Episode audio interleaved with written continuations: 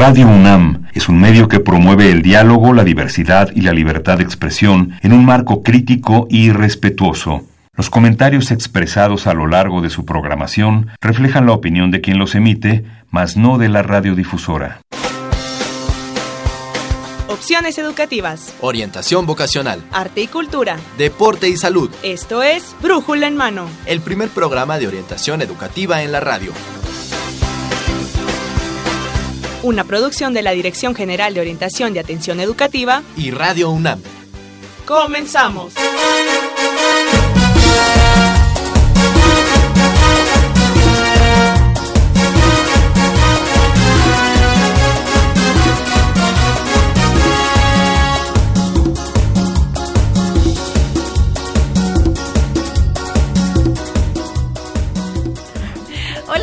Muy buen día. Esto es Brújula en Mano y en la próxima hora los vamos a acompañar en los micrófonos. Livia Gómez. Y Marina Estrella. Y bueno, Livia, estamos estrenando mes. sí, Hoy es primero de abril del 2019 y vamos a transmitir el programa número 1185 al ritmo de música de los Caligaris. Maravilloso. Bien para empezar, ¿no? El mes. Sí, sí, y bueno, pues también vamos a iniciar este Brújula en Mano con dos temas que esperemos sea de su importancia porque bueno, pues hay, eh, bueno, les vamos a ir platicando. Fíjese que vamos a hablar del Día de las Buenas Acciones. Así es, así es que se va a llevar a cabo el 5 de abril, este viernes. Nos vienen a contar de qué se trata, cómo podemos participar, colaborar y bueno, buenísimo.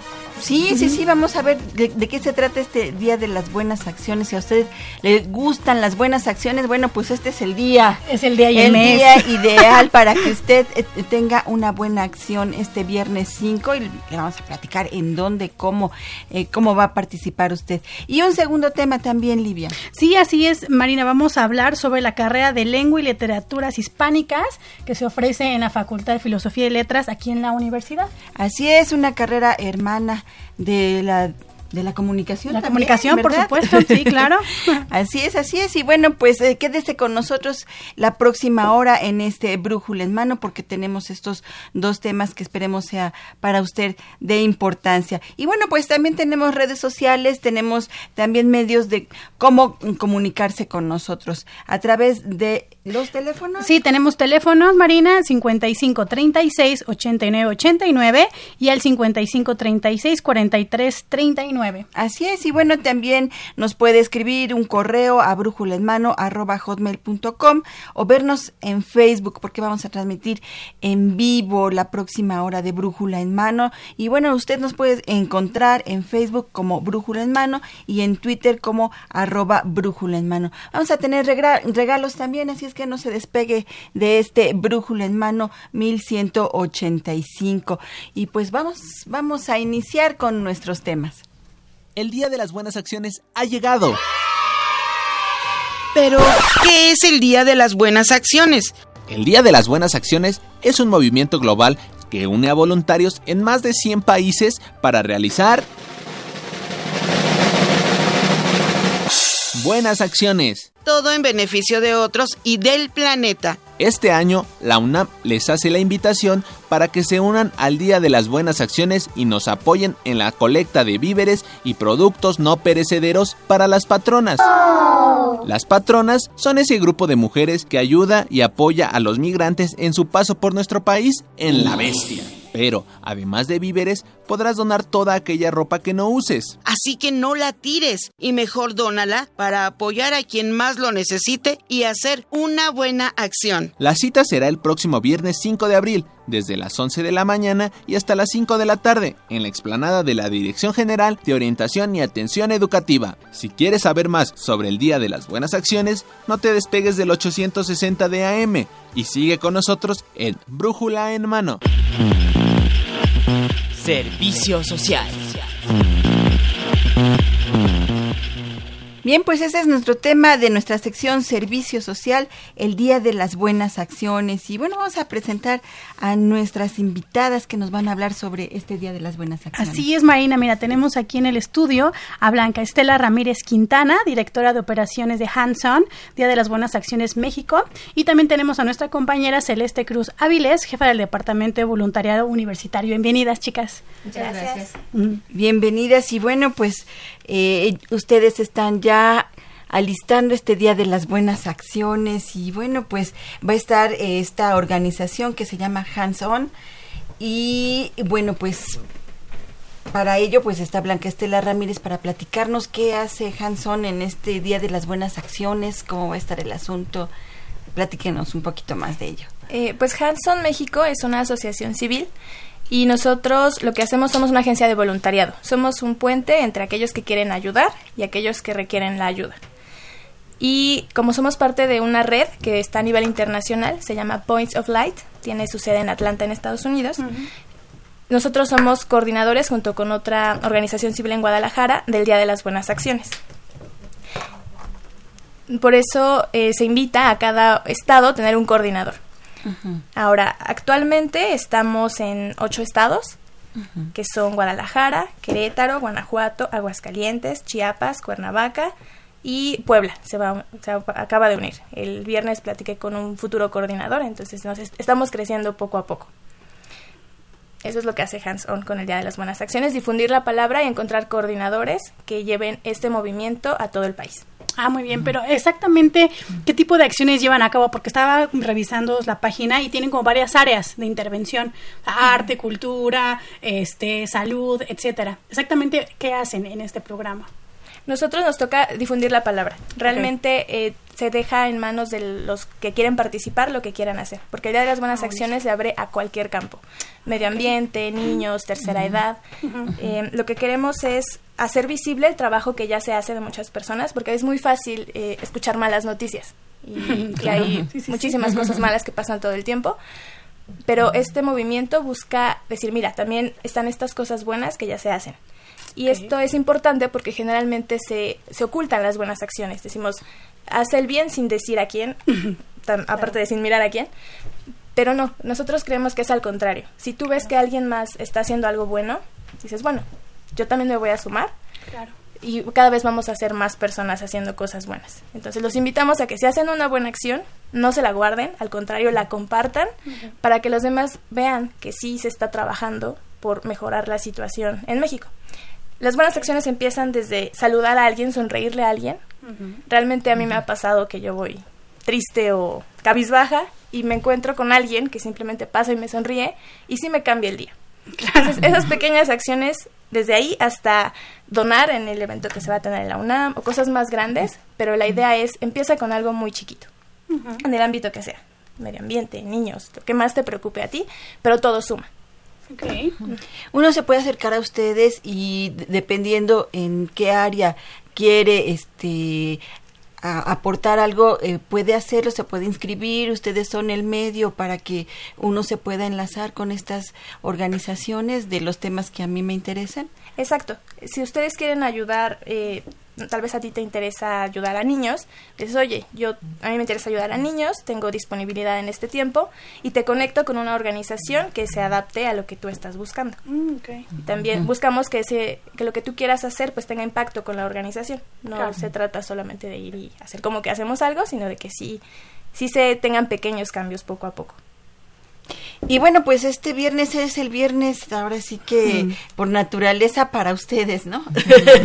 Eh, una celebración muy grande en donde ustedes también, bueno, se pueden dar a conocer y pueden hacer lazos con las personas. Platíquenos un poquito más en qué consiste este movimiento internacional de las buenas acciones, porque no nada más es aquí en México o en la UNAM, sino es a nivel internacional. ¿Cómo es esto? Eh, este movimiento empezó en el 2007 en Israel con una filántropa que se llama Shari Harrison. Y bueno, ahora 12 años después de, estar solo en Israel, está en más de 100 países. Aquí en México inició hace tres años, se empezó a trabajar un poco, eh, solamente con tres ciudades, ahorita ya somos ocho ciudades, entonces íbamos creciendo poco a poco. Eh, ah, otra cosa que se me olvidó decir es que esas buenas acciones que hacen, por favor regístrenlas. Tenemos una página, es buenasaccionesmx.com. Pero tienen ellos que registrarse antes o simplemente algún proyecto que tengan lo pueden manifestar a través de esta página o cómo funciona. Exacto, si ustedes van a hacer algo o ya lo hicieron, infórmenos. Es nada Ah, más tener un registro de todas las buenas acciones que se están haciendo. Ok. Como un mapeo, ¿no? Como un mapeo, exactamente. Sí. Ay, qué bonito. Eso lo pueden hacer a través de la de la red. Exactamente. sí. Ay, qué bien. Bueno, platica, es que a mí me gustaría saber más así como que cuáles son los temas a los que me puedo acercar con ustedes, cuáles son los los este ámbitos que ustedes este tienen para ofrecerle a la gente. Ok, ahorita eh, no tenemos una actividad específica a la que se puedan sumar. Lo que sí los invitamos es que se sumen al acopio en el evento, pero que si eh, conocen a alguien que ya está organizando un evento, sea o no en, en pro del Día de las Buenas Acciones, se sumen y lo registren, ya que se están enterando de este movimiento, que sí lo enmarquen. Eso es lo importante, que aunque no, no lo tenían pensado como vam- este evento es específicamente para el Día de las Buenas Acciones, si ya tienen algo alrededor del 5 de abril, que es, que es, que es cuando se va a celebrar en la UNAM, aunque el día este año internacionalmente es el 7 de abril. Por cuestiones de logística dentro de la UNAM se movió al 5, pero el día oficial es el 7 de abril. Ok. Y si nos pudieras contar un poquito, Celeste, que, cómo va a estar este evento, qué nos podemos encontrar, cómo podemos participar. Claro, pues estamos muy contentas, la verdad, porque es el tercer año consecutivo que se realiza el evento en, en la de Goae, en las islas de la UNAM.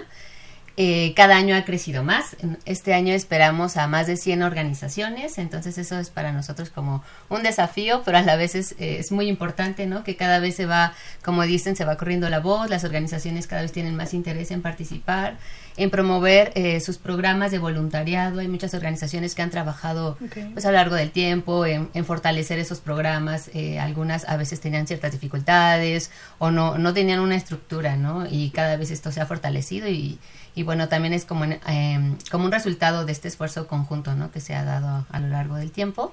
Y para este año, y sobre todo para poder lograr una convocatoria y una respuesta de esta manera, pues eh, estuvimos como comité organizador con Hanson, pero también invitamos a que se sumara al Centro Mexicano de la, para la Filantropía, el CEMEFI. Mm. Ellos tienen un portal muy interesante que se llama hacesfalta.org y que tienen ahí este, algunas ofertas eh, de trabajo remunerado y otras ofertas de voluntariado.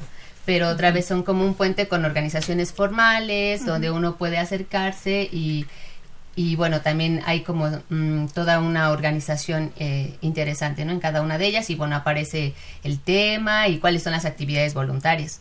También eh, invitamos a la Junta de Asistencia Privada de la- del Distrito Federal y todavía, todavía ellos no se han cambiado a Ciudad de México, por eso lo digo así. Y ellos también hacen un trabajo, pero sobre todo con fundaciones y APs, este...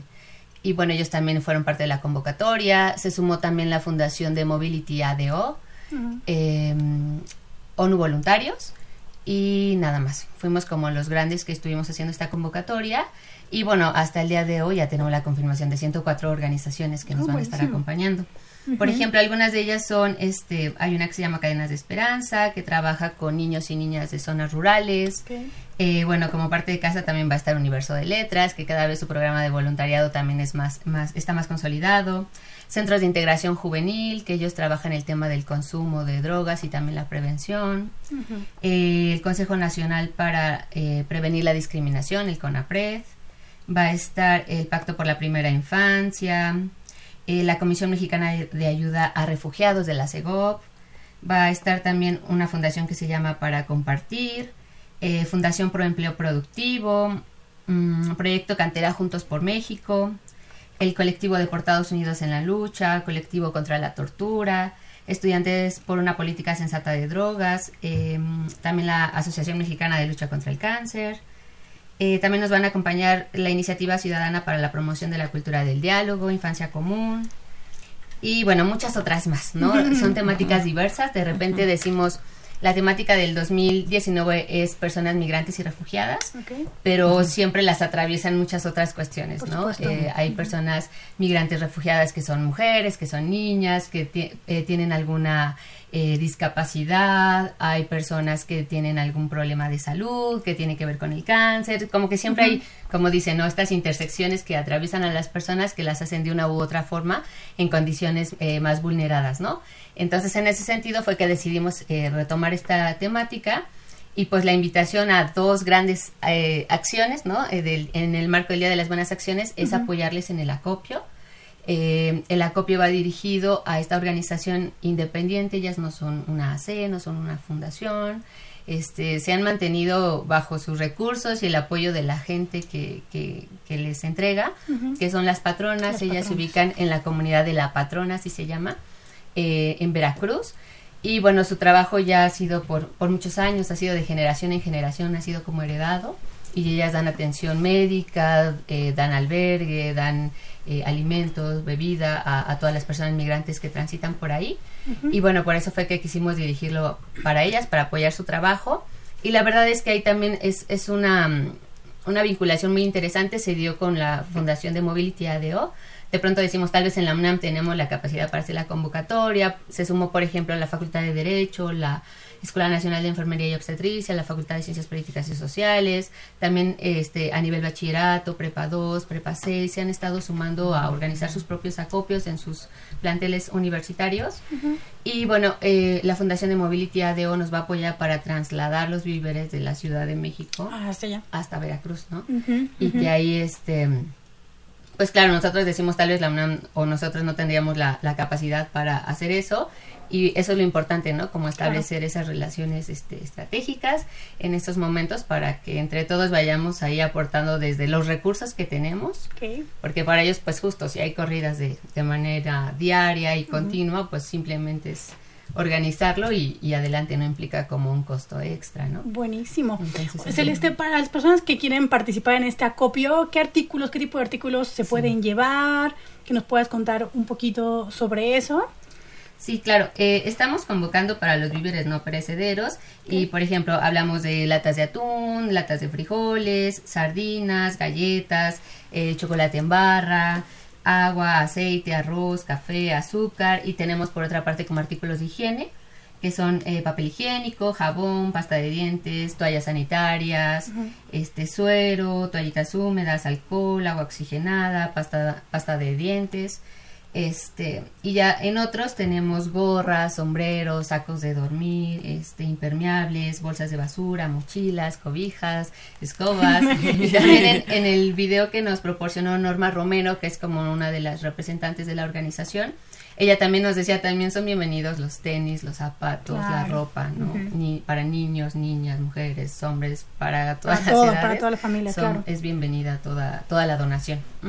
Así es que si usted, eh, Radio Escucha, que nos está escuchando, esta labor que hacen las patronas en Veracruz, le recordamos, es una labor de, como lo dice Celeste, de hace ya varios años, en donde, bueno, pues esperan a estos migrantes con comida, con víveres, con ropa, con, con este zapatos para que sigan sus, su camino en las mejores condiciones. Así es que si usted tiene por allí algunos tenis que ya no utilice, algún suéter por allí, este que ya, que ya no utilice, bueno, pues este es un gran día para que usted tenga una buena acción para esta organización que va a estar eh, haciendo un acopio en Ciudad Universitaria ya en las islas el viernes 5 de abril a partir de las 10 de la mañana hasta las 5 de la tarde.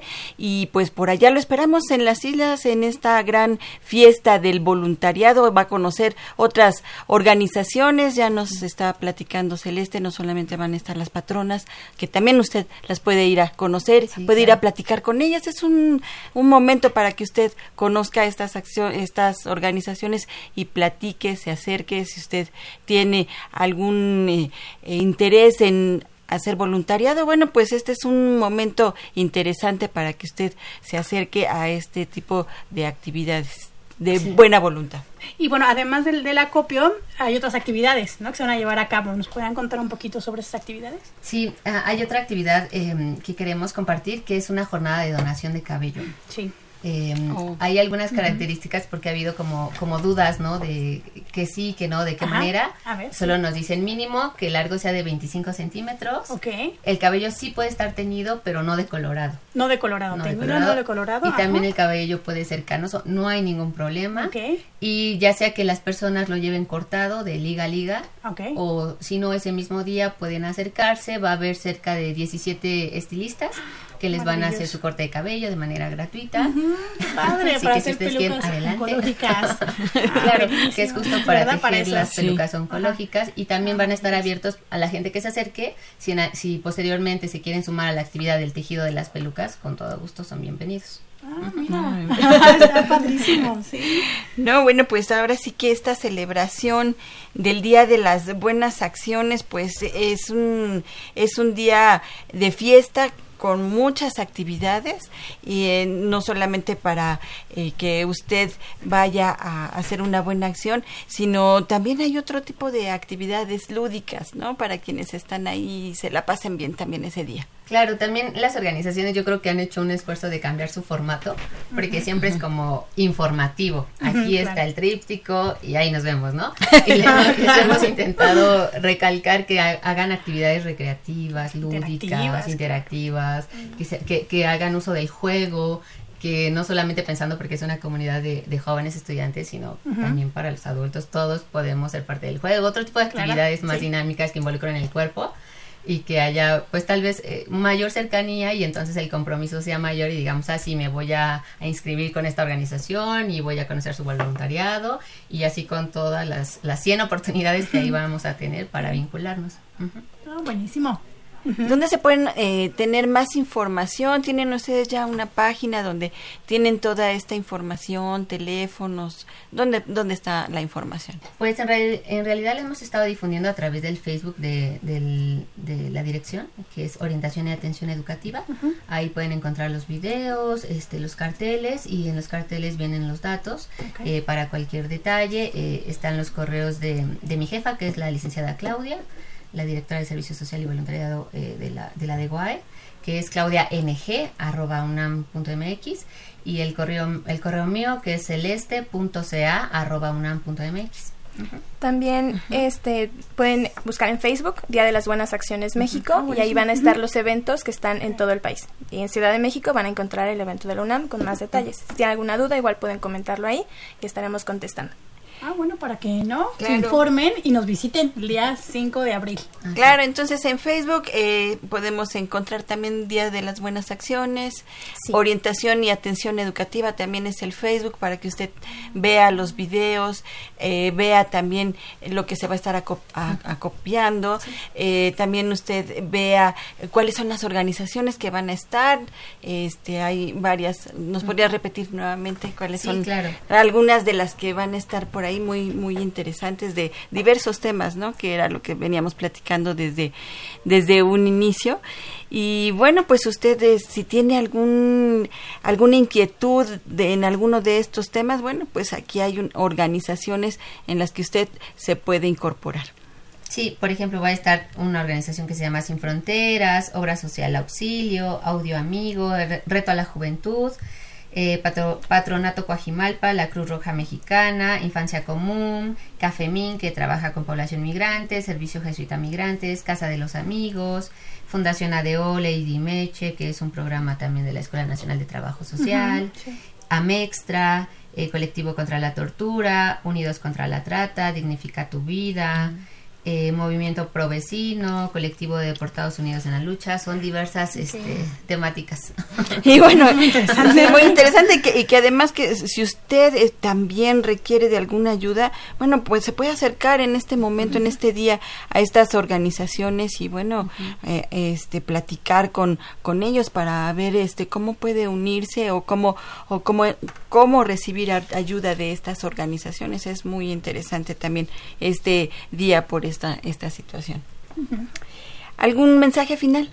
Sí, eh, lo que también buscamos es que la gente empiece a participar más, porque a veces eh, decimos es que no hago nada porque no encuentro una oportunidad de voluntariado, pero realmente todos somos agentes de cambio.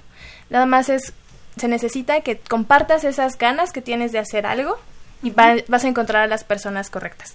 Por ejemplo, este evento de la UNAM, yo le mandé un correo a Celeste y le dije, oye, ¿por qué no hacemos el evento en la UNAM? Y ahora ya creció muchísimo, ya están siendo organizaciones invitadas. Realmente solo hay que decirle a otra persona y así se empieza el cambio. Entonces, cada quien puede empezar a hacer, a participar, ser un buen ciudadano a través de una pequeña acción. Eso es el mensaje general del Día de las Buenas Acciones. Todos los días se deben hacer estas buenas acciones y simplemente esta celebración es para festejar todo lo que se hace a lo largo del año. Claro, hacerlo visible. Exacto. Y contagiarlo también. Compartir también con nosotros, sí, claro. Y, por ejemplo, Blanca es egresada de la UNAM, estudió en la Facultad de Química, pero ahora está involucrada en todas las cuestiones de voluntariado. Sí, sí, sí, sí. Bueno, pudiéramos pensar que solamente el área humanística o el área social es la que se acerca, pero estamos viendo el área 2 de, la, eh, de las este, químicas biológicas, ¿no? Eh, están con nosotros también aquí haciendo voluntariado. Así es que no solamente es de aquellos que están este, inmersos en temas sociales, en temas humanísticos. Es para todos. Así es. Sí, porque finalmente todos somos parte de una sociedad y desde nuestras trincheras podemos apoyar. Claro. Claro. Claro, claro, claro. Bueno, pues un Goya para la UNAM. un Goya para la UNAM. Y bueno, pues agradecemos mucho a Celeste Cruz Avilés, jefa del Departamento de Voluntariado Universitario. Gracias, Celeste, por estar aquí con nosotros. Gracias a ustedes. Blanca Estela Ramírez Quintana, directora de operaciones de Hanson aquí en México. Muchísimas gracias. Gracias a ustedes. Por haber estado con nosotros. Y bueno, nosotros somos Brújula en Mano. Cualquier duda, información, 5536-8989, 5536-4339. Si usted se quiere sumar, bueno, pues llámenos. Le podemos aquí brindar más información. Celeste está por acá, unos 10, 15 minutos más. Quiere platicar con ella, quiere platicar con Blanca Estela. Bueno, pues aquí van a estar en este 5536-8989. Nos quiere ver en, ver en, en Facebook, bueno, pues estamos en Brújula en Mano, en Facebook. Así es que, bueno, no se vaya, tenemos otro tema más que compartir con usted. Esto es Brújula en Mano. Va a haber regalos, ¿eh? No se vaya. ¿Sabes quiénes son los encargados de estudiar y desarrollar la lengua española?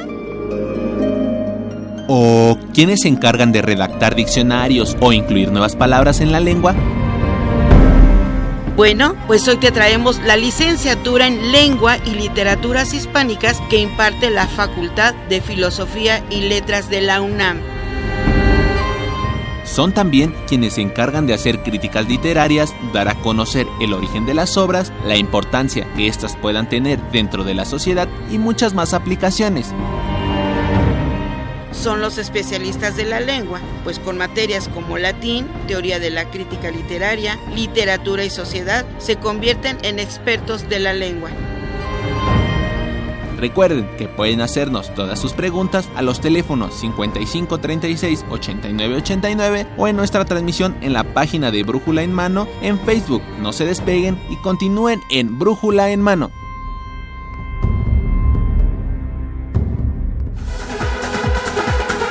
方へ行った潮の Y bueno, pues ya estamos aquí muy contentas en esta, en esta mesa porque vamos a hablar acerca de una carrera, bueno, pues muy querida, muy adorada. Así es. a quienes les gusta. es la carrera de Lengua y Literaturas Hispánicas que tenemos en la Facultad de Filosofía y Letras aquí en la UNAM, Marina. Así es, y bueno, pues para aquellos que les gustan las letras, las literaturas, bueno, pues esta carrera es, bueno. Lo mero mero. Lo mero mero. Y bueno, pues para ello nos acompaña la coordinadora del Colegio de Letras Hispánicas de la Facultad de Filosofía y Letras. Ella es. Sí, la doctora Mariana Osuna. Bienvenida, doctora. Buenos Gracias días. por estar aquí con nosotros. Gracias a ustedes por el espacio. No, al contrario, es un gusto que nos acompañe y nos hable acerca de esta carrera que además es apasionante para quienes les gustan las letras y las literaturas. Así es, de hecho, eh, es muy difícil ahora decir que hay un público específico para la lectura o para la literatura.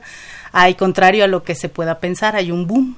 Ah, hoy se lee más que nunca, hoy se escribe más que nunca. El asunto es que se lee y que se escribe. ¿Y en dónde, no? Pero Porque ahora hay un hay una diversidad, ¿no? Exactamente. Entonces, hoy más que nunca, el eh, manejo, dominio, conocimiento de la lengua, cualquiera de la lengua que sea, en este caso de la lengua castellana, eh, nos permite tener un dominio de comunicación y de eficiencia en cualquiera de las plataformas en las que decidamos escribir o leer. Ajá, y que hoy más que nunca en la industria, por ejemplo, nada más para hacer brevemente un comercial, la industria del entretenimiento, una de las mecas tanto del cine en Occidente, que va a ser la meca del cine hollywoodense, pero también el Bollywood, que es el cine que se hace en Asia, tiene como fuente primigenia la escritura y la literatura. Es decir, si ustedes revisan las últimas grandes eh, producciones hollywoodenses, están basadas en novelas, en trilogías, en sagas, en básicamente Hollywood estaba, está sus- sustentándose en literatura. Y lo mismo sucede en el resto de las producciones de televisión, ¿no? Y en el caso de Asia también, en los grandes mitos y las grandes narrativas asiáticas. De suerte que cuando pensamos la carrera de lengua y literaturas hispánicas, la pensamos de pronto muy alejada de la vida cotidiana, lo cual no es, lo cual es falso. y un poco espero dejar esa impresión aquí para quienes estén interesados o tengan duda, ¿no? Vocacional y digan, ay, a mí me llama la atención, pero eso se ve medio tieso, medio estirado, medio arcaico, ¿no? Para mostrar que la vigencia de los estudios en lengua y literaturas es, eh, como siempre, actual, ¿no? Mm, Sí, muy, muy actual. Sí. Muy, muy, muy actual con estos medios, ¿no? De, eh, para, para poder difundirlos. Y bueno, eh, eso digamos que sería una de las funciones del estudio de la lengua y la literatura en las humanidades. ¿Tenemos algún otro, algún otro estudio eh, para de, de la lengua y la literatura? No solamente para el cine, no, No, solamente no, para no, la no, para, televisión. para prácticamente todos los, eh, los ámbitos de la vida. La carrera en lengua y literaturas hispánicas habilita, desarrolla una serie de habilidades en, en quien quiera formarse en ellas. La primera es conocer a fondo la estructura, la historia y las funciones de la lengua como instrumento de análisis, de pensamiento. Es decir, eh, eh, las humanidades tienen básicamente un lugar cada vez más preponderante, aunque tenemos muy mala prensa, ¿no?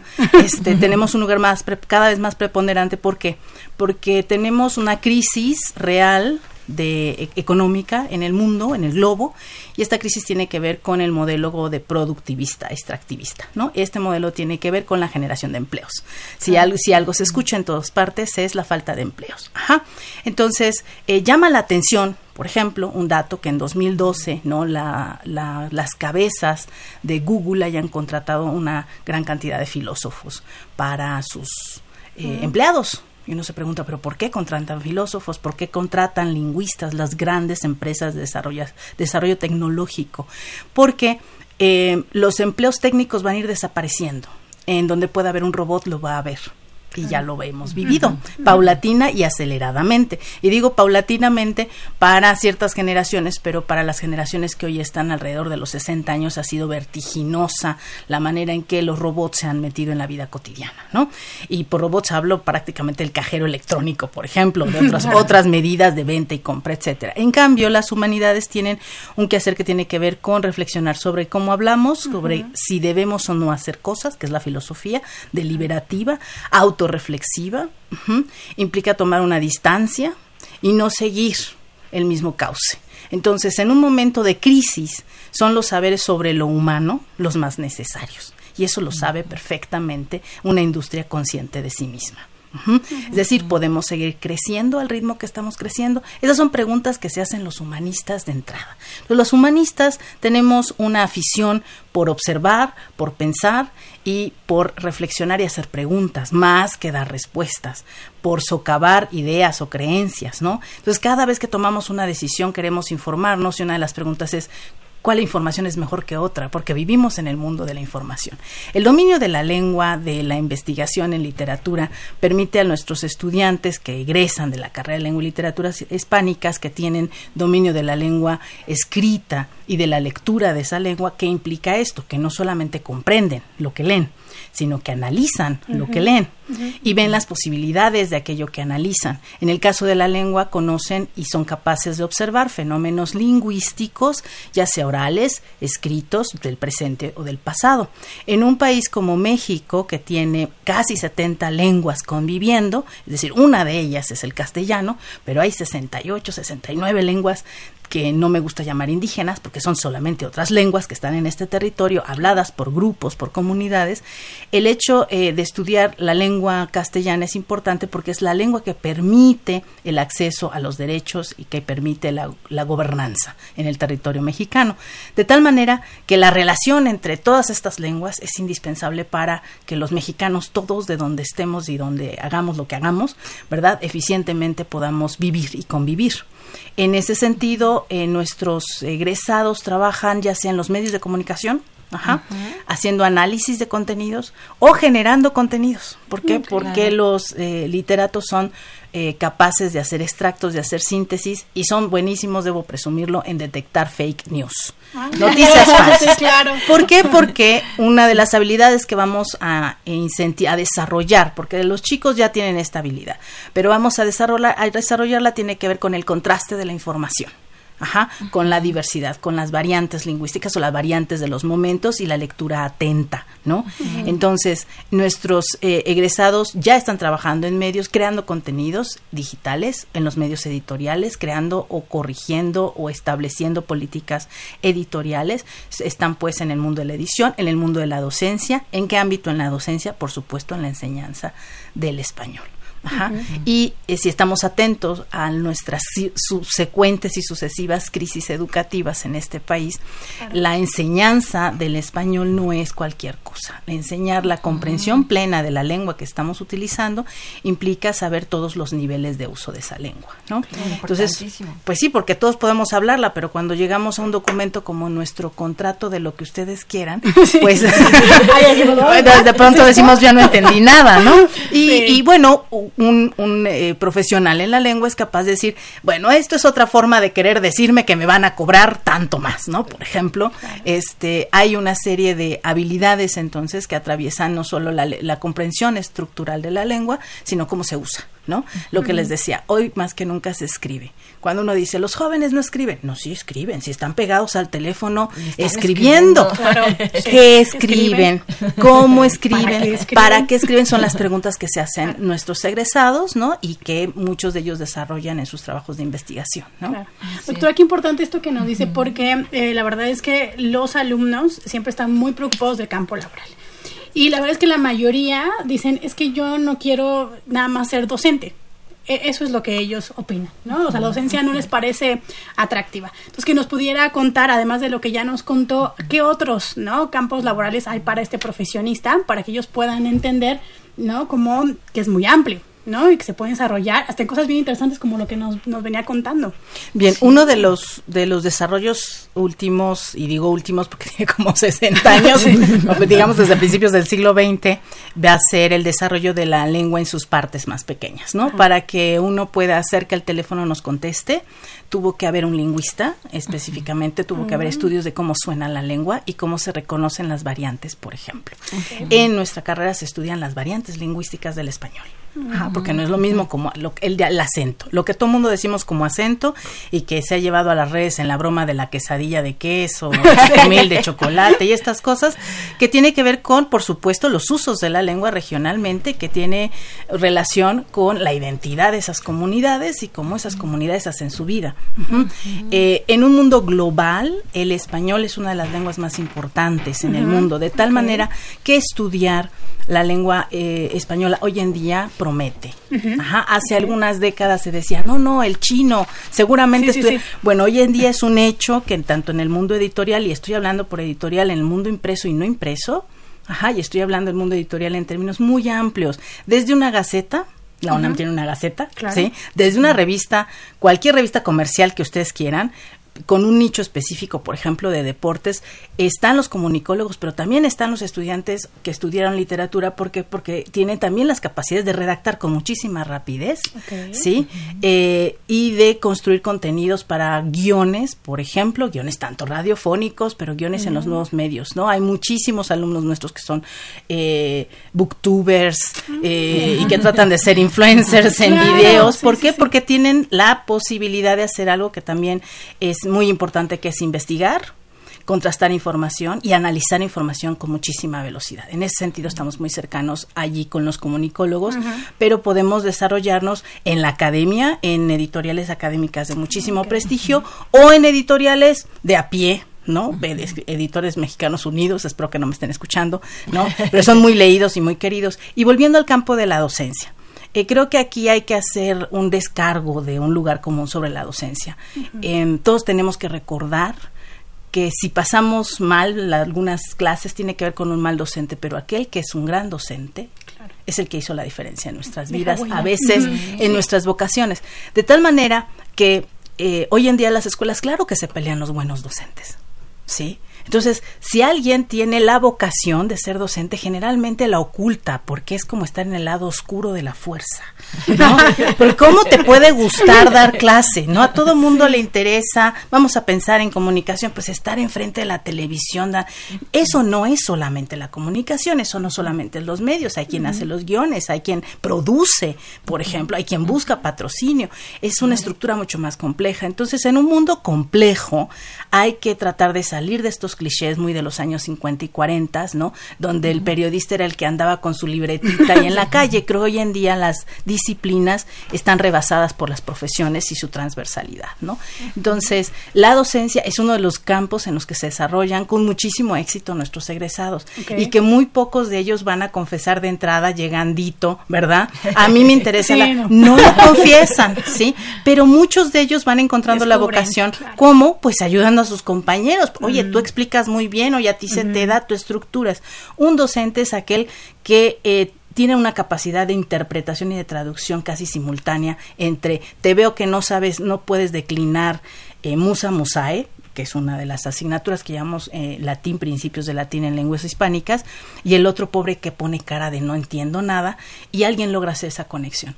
Hoy en día la crisis no solamente es una crisis económica, y más que una crisis de recursos naturales, dice Ken Robinson, un gran eh, educador, tenemos una crisis de recursos humanos. ¿Qué quiere decir eso? Los humanistas tienen la capacidad de poder ver el resto de las disciplinas no ajenas. ¿Por qué? Porque los humanistas nos interesa lo, el desarrollo de lo humano, ya sea el pensamiento, el habla, la duda y la sensibilidad. Entonces, claro que nos interesa, eh, nos podemos mover en ese gran espectro, ¿no? A diferencia, por ejemplo, de un ingeniero que tiene una valía y un lugar social, pero que no se va a preguntar por la naturaleza del puente solo lo va a hacer el puente, lo cual es muy bueno y agradecemos a todos los ingenieros que hagan puentes y muy bien hechos, por, porque además los hacen muy bien. Ajá. Sí, pero bueno, también es este esta otra parte de las humanidades, bueno, pues también son necesarias, muy muy necesarias. Y bueno, para un estudiante que está interesado en estudiar esta esta carrera, ¿qué otras eh, materias va a encontrar? Eh, ¿Qué otra cosa va a estudiar? En, literaturas hispánicas.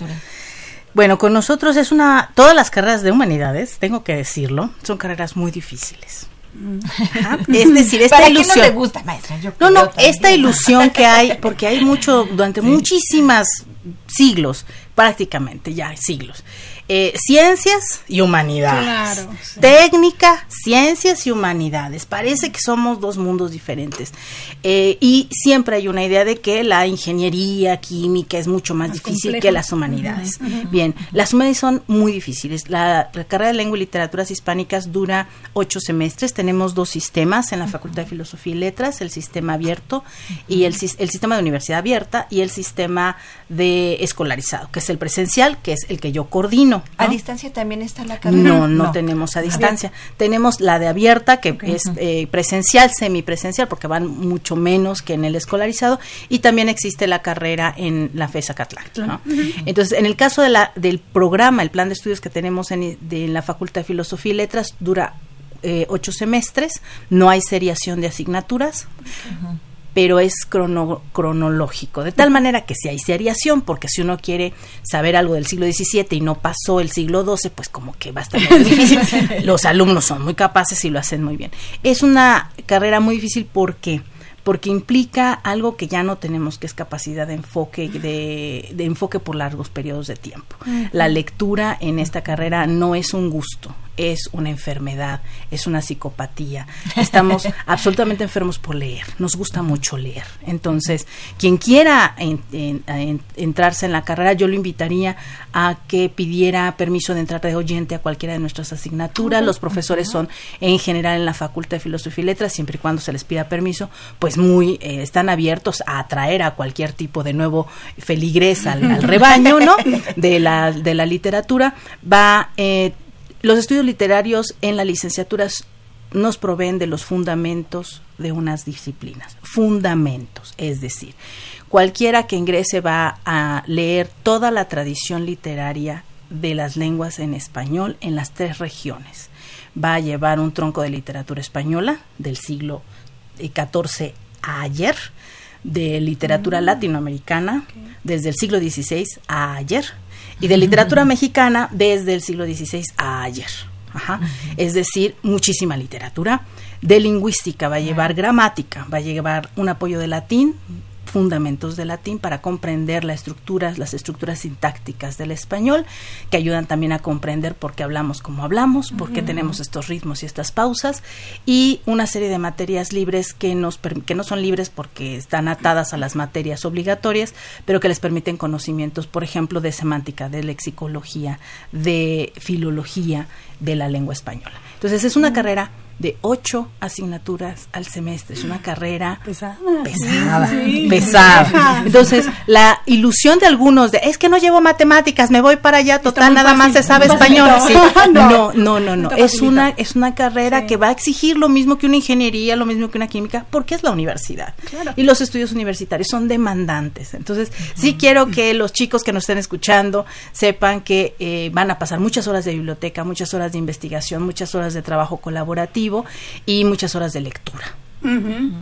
y, por ejemplo, ¿qué, habilidades no tendrá que tener un estudiante para cursar esa carrera? Porque la verdad es que los alumnos que llegan ahí al, COE eh, dicen, bueno, es que sí me gusta mucho leer Oh, pero al final yo también veo que les cuesta mucho trabajo escribir. o sea, no, o sea, ensayos no lo logran, su redacción es bastante floja, creo que hay un rezago importante en esta área, tanto en la lectura como en la escritura. Entonces de pronto ellos dicen, chin, pero sí quiero esta carrera, pero creo que no, no la voy a armar. Entonces que nos pudiera contar qué habilidades necesita para... ¿Qué habilidades necesitan? Necesitan la posibilidad de leer por gusto y placer todo no solamente un gusto de cantado. Entonces la, gente dice, es que sí me gusta leer, me gusta leer sagas de ciencia ficción. No, pues no. No solamente, aquí vas a leer las crónicas de Hernán Cortés, aquí vas a leer eh, eh, a Galdós, aquí vas a leer a Altamirano, aquí vas a leer a Cortázar, aquí vas a leer a eh, eh, Fray Servando Teresa de Mier. Entonces, claro, los chicos dicen, qué barbaridad. Yo considero que lo que estamos haciendo es formando grandes lectores críticos que son capaces de transmitir posteriormente el gusto no solamente por la literatura, sino por una literatura que te pone en contacto con los grandes problemas universales. ¿no? la todos podemos ver leer con muchísimo gusto The Hunger Games, ¿no? Es una literatura de entretenimiento, ¿no? Em, pero cuando lees em, cualquier tipo de crónica como la, la verdadera la historia de la verdadera conquista de la Nueva España es exactamente otra telenovela contada de otra manera porque es la saga de cómo entraron estas tropas españolas no y todo lo que tuvieron que pasar. entonces deben no solamente gustar la lectura sino estar abiertos a leer nuevos gustos. Esto es como como un gran buffet de varios siglos y debe gustarles experimentar nuevas literaturas, debe interesarles muchísimo la lengua y sus rarezas, porque la lengua es una cosa que está viva, y estar dispuestos a escribir cada semestre mucho. No tanto como leen Ajá. Pero si pensamos que son ocho asignaturas y que sigue siendo la escritura una forma de evaluación, los profesores suelen solicitar uno o dos ensayos al semestre por asignatura, hagan sus cuentas. Es una carrera pesada. y van a desarrollar la habilidad porque si no la tienen. Exactamente, si no la tienen, la desarrollan. Hay, por supuesto, acompañamiento. Tenemos eh, acompañamiento cada vez más de pares y también de profesores. O sea, que no están solos, tampoco Ah, crean que esto es- perfecto. Es- es- era mi, mi duda en esta, eh, digamos que eh, en, en, est- en esta parte donde no hay esa habilidad, ¿cómo salen los chicos ya? ¿Cuáles son las habilidades que adquieren cuando ya cursan esta, esta carrera? Eh, cuando salen los chicos son capaces de producir escritura en diferentes géneros académicos, ¿no? Por ejemplo, en géneros de investigación como los artículos, son capaces de producir ensayo, si les interesa son capaces de saltar al ensayo literario. Muchos de ellos se dedican, por supuesto, a la producción de notas, de crónicas. Es un dominio de la lengua a partir de la audiencia y la demanda. Ajá. Entonces, lo que nosotros estamos interesados es que no produzcan solo escritura en un solo género que sería el WhatsApp. ¿No?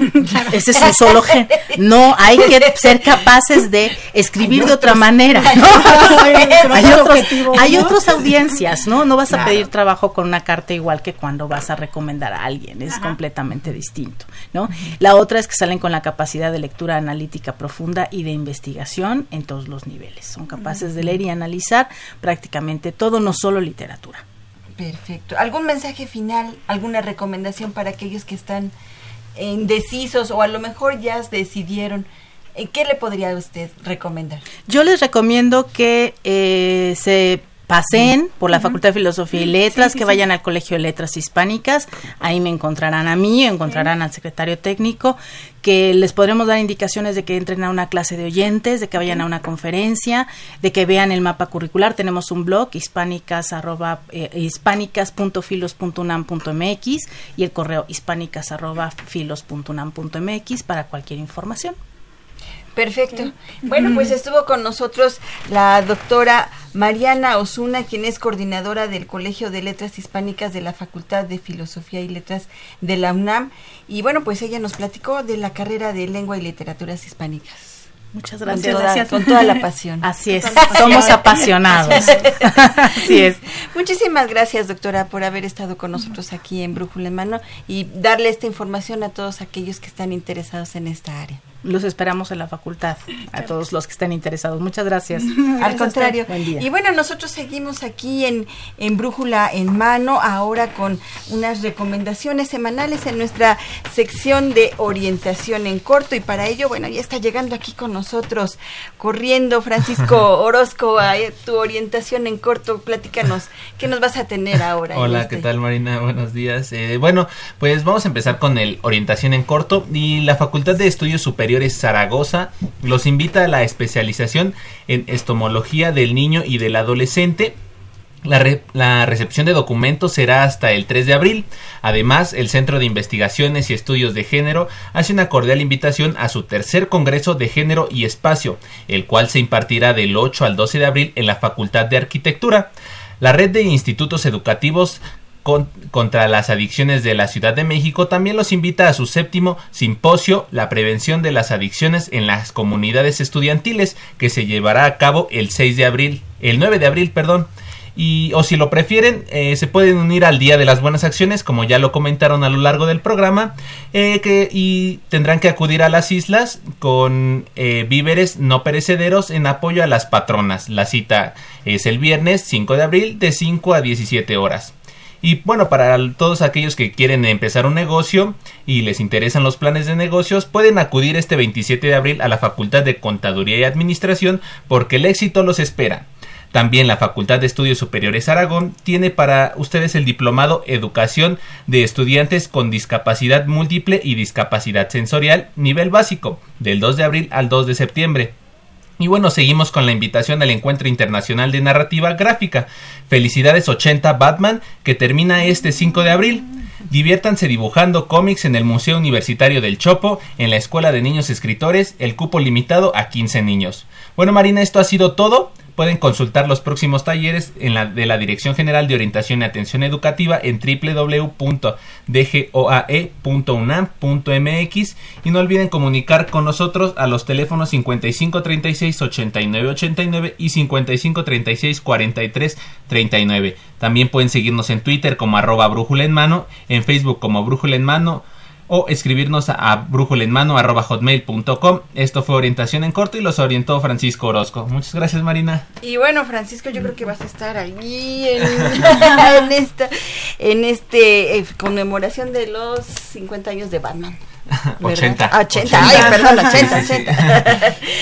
bueno, y bueno, Livia también nos tiene otra invitación muy interesante. Francisco, ¿te gusta la ciencia? ¿Te eh, gustaría estar en, un curso de inmersión? Pues las ciencias de la comunicación sí me interesan. Hay otras ciencias, ¿eh? Hay otras ciencias. Sí. Marina, fíjate que los quiero invitar a dos eventos que va a tener la UNAM eh, para todos los interesados en estudiar carreras eh, científicas. Uno de ellos es el taller de ciencia para jóvenes que se lleva a cabo todos los años en el Centro de Geociencias de la UNAM, el ENES Juriquilla. es una convocatoria abierta a nivel nacional. Y nos vamos una semana a la ENES Juriquilla a tener diversas actividades. Tenemos charlas con investigadores de primer nivel, tenemos este visitas al laboratorio, prácticas, pasamos dos noches en el rancho de la UNAM en Seyepa, ah, que sí, súper padre.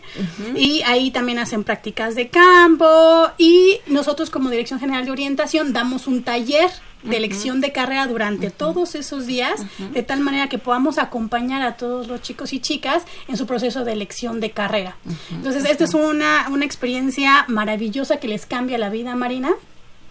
Y eh, bueno, nos vamos toda una semana, es en el mes de junio, ya que salieron de vacaciones. Eh, solamente hay una cuota de recuperación de dos mil pesos. Nosotros hacemos cargo del hospedaje, todos los, los gastos. Sí, sí, el Centro de Geociencias lo hace a través de un proyecto PAPIME. Y la verdad es que es una experiencia que les va a ayudar primero a darse cuenta si realmente quieren estudiar una carrera científica, eso por un lado, y por el otro, pues qué área, ¿no? De la ciencia, porque la ciencia es muy, muy amplia. Y por eso está ahí la orientadora. Y por eso yo estoy ahí. Exactamente, por si hay algún dudoso, entonces venga para acá. ¿Qué crees, Marina? Los acompañamos durante todo el tiempo. O sea, estamos con ellos en las clases, en las prácticas, con las vacas, todo. O sea, estamos todo, todo el tiempo. De tal manera que si tienen alguna duda, que mi mamá no me está dejando, que, que, ¿no? que, que yo soy mujer y entonces, ¿cómo me dedico a algo de ciencia? Que también tenemos gente de otros de otros estados. Entonces, bueno, esa es una, una opción. Y la otra, tenemos otro taller de ciencia, pero aquí en la ciudad, en CCH Vallejo, que también ah, consta de una semana, pero ahí no salimos de la ciudad, pero sí vamos a las diferentes facultades de la UNAM para también recibir conferencias, prácticas, eh, en fin, y también damos un pequeño taller de orientación. Entonces, para quien esté interesado, le pone en internet, taller de ciencia para jóvenes, geociencias, o taller de ciencia para jóvenes en CCH Vallejo. Abierto a todo el público. Abierto a todo el público. que está en, y que esté en bachillerato. Que esté en bachillerato, sí. Ok, y bueno, pues para que usted tenga más información de requisitos, costos, de todo, eh, este programación y todo esto, entonces taller de ciencia para jóvenes. Para jóvenes, exactamente. Podemos dar rapidísimo dos correos. El de eh, taller de ciencia para, para Vallejo es ciencia.vallejo.gmail.com y para el taller de ciencia para jóvenes en el Centro de Geociencias de la UNAM es tcj.cgo arroba geociencias.unam.mx. Ok. Bueno, pues esta fue toda la invitación de Brújula en Mano. Tenemos muchísimos eventos, tenemos eh, muchas actividades que, que ofrecerle a usted, Radio Escucha, que está en el 860 AM de Radio Universidad Nacional.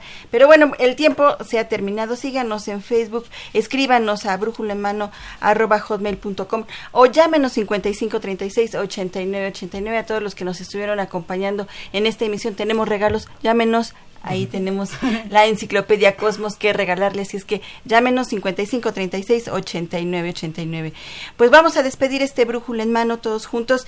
en los controles técnicos agradecemos a Gerardo Zurrosa. Muchísimas gracias por haber estado con nosotros. A la doctora María Nosuna, nuestra invitada del día de hoy. Y también en la producción a Miguel González en la producción de Facebook. Muchísimas gracias, Miguel, por haber estado con nosotros. Francisco Orozco en orientación en corto. Miguel Bedmont, que nos apoya mucho en esta producción. Y bueno, en la realización y producción general a Saúl Rodríguez Montante. Muchísimas gracias.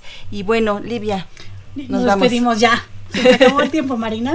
Así es, Livia Gómez en los micrófonos y también Marina Estrella estuvimos con ustedes en este Brújula en Mano. Siga con nosotros, esto es Radio UNAM.